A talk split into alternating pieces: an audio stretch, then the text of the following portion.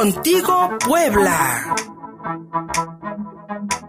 Ya está en la línea telefónica el doctor Alfonso Gómez Rossi, cada lunes aquí eh, ofreciéndonos su revisión histórica.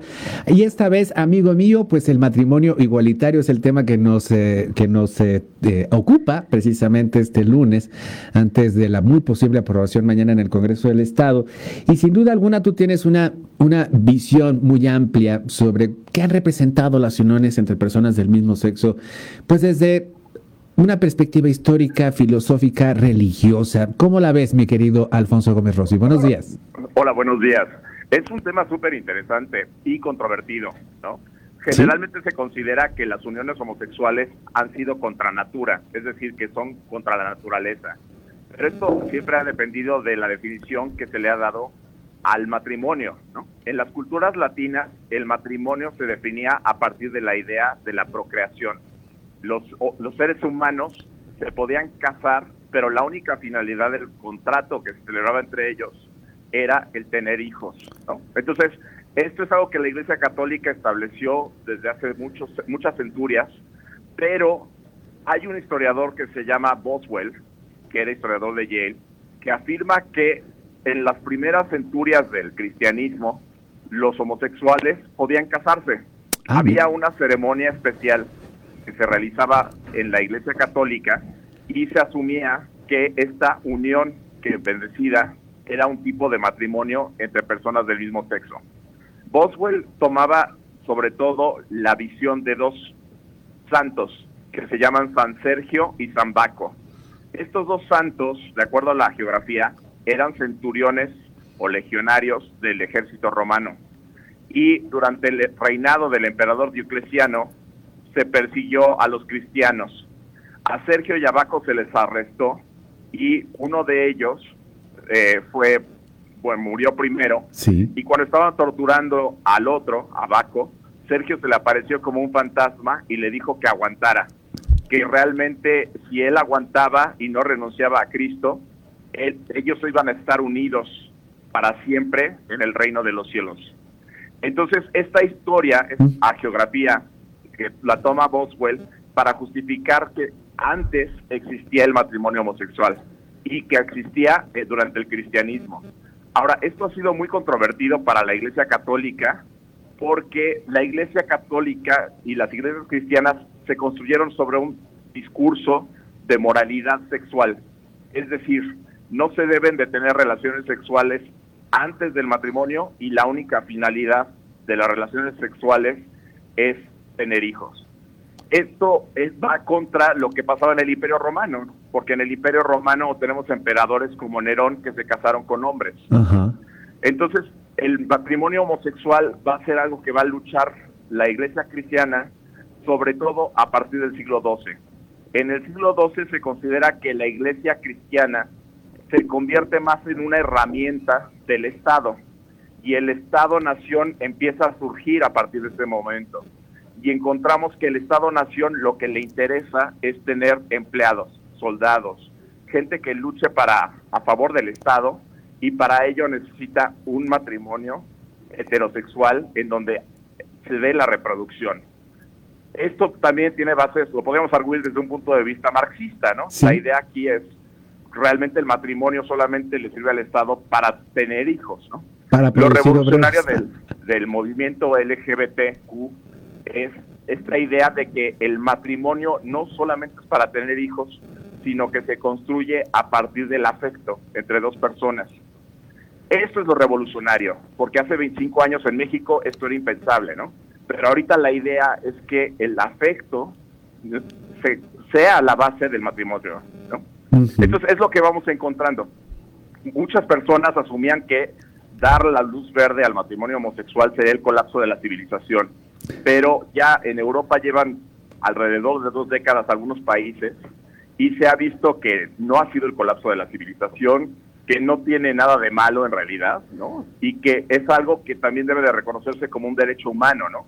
Porque no solamente es reconocer que dos hombres o dos mujeres quieran tener relaciones sexuales, sino que también se está buscando que tengan derechos de que si una persona muera también pueda heredar, ¿no? Tenga derecho a decidir sobre el cuerpo de su pareja si está en el hospital, ¿no? Entonces, bueno, básicamente es, es, es alguno de esos temas, ¿no?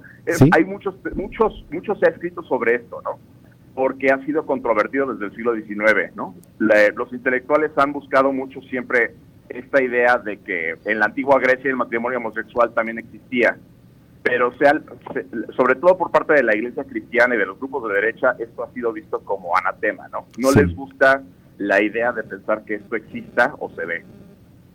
Mi estimado Alfonso Gómez Rossi, querría decir entonces que mm, respecto a la propia evolución de la humanidad, a la propia, eh, el propio crecimiento económico, tecnológico, a los cambios ideológicos que ha sufrido la humanidad a lo largo de su existencia, estaríamos hablando que a estas alturas eh, la unión entre dos personas ya no es obligada, obligatorio, eh, es decir, ya no es obligatorio tener hijos, es decir, producir producir más fieles a la iglesia o producirle más obreros a la industria o, más soldados al Estado. Es decir, ya no tiene esa, esa característica primordial, se ha perdido durante el tiempo y esa sería la resistencia pues de muchos grupos conservadores a reconocer eh, pues las uniones entre personas del mismo sexo y las relaciones, no solamente eso, sino la diversidad sexual en su conjunto. Fofi.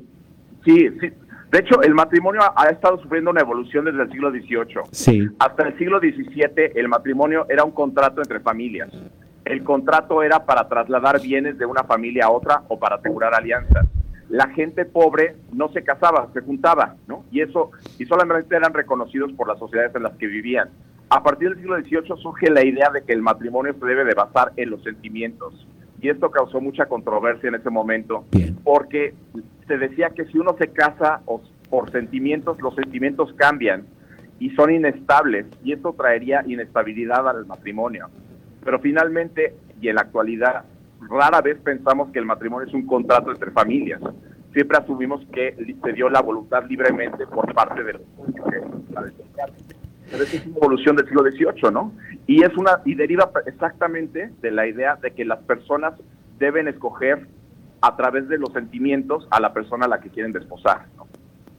Bien, pues es lo que estamos viendo, mi estimado Alfonso Gómez Rossi. Y bueno, en el ámbito local, tú que eres un experto en Puebla, amigo mío, la decisión que se tome mañana en el Congreso del Estado, ¿tienes alguna no sé, este, a, lo, mejor estoy este, este, pidiéndote mucho, amigo mío, pero ¿tienes alguna perspectiva de cómo lo tomará la sociedad poblana esta decisión que se tome ayer, mañana en el Congreso? Yo creo que va a haber segmentos de la sociedad que van a estar en contra, ¿no? Los conservadores. Pero también me parece que la sociedad poblana ha evolucionado, y evolucionado no me refiero a mejorado, sino que simplemente se ha ido transformando y adaptando a las realidades actuales. Y me parece que si se hubiera aprobado hace una década o hace cinco años, hubiera causado más revuelo del que va a causar ahorita, ¿no? generalmente ya estaríamos leyendo que grupos de derecha o grupos de la Iglesia Católica estarían protestando tremendamente y realmente, o, puede ser que la prensa ha estado callada al respecto, pero me parece que no ha causado tanta polémica como, como, hubiera podido causar hace unos años.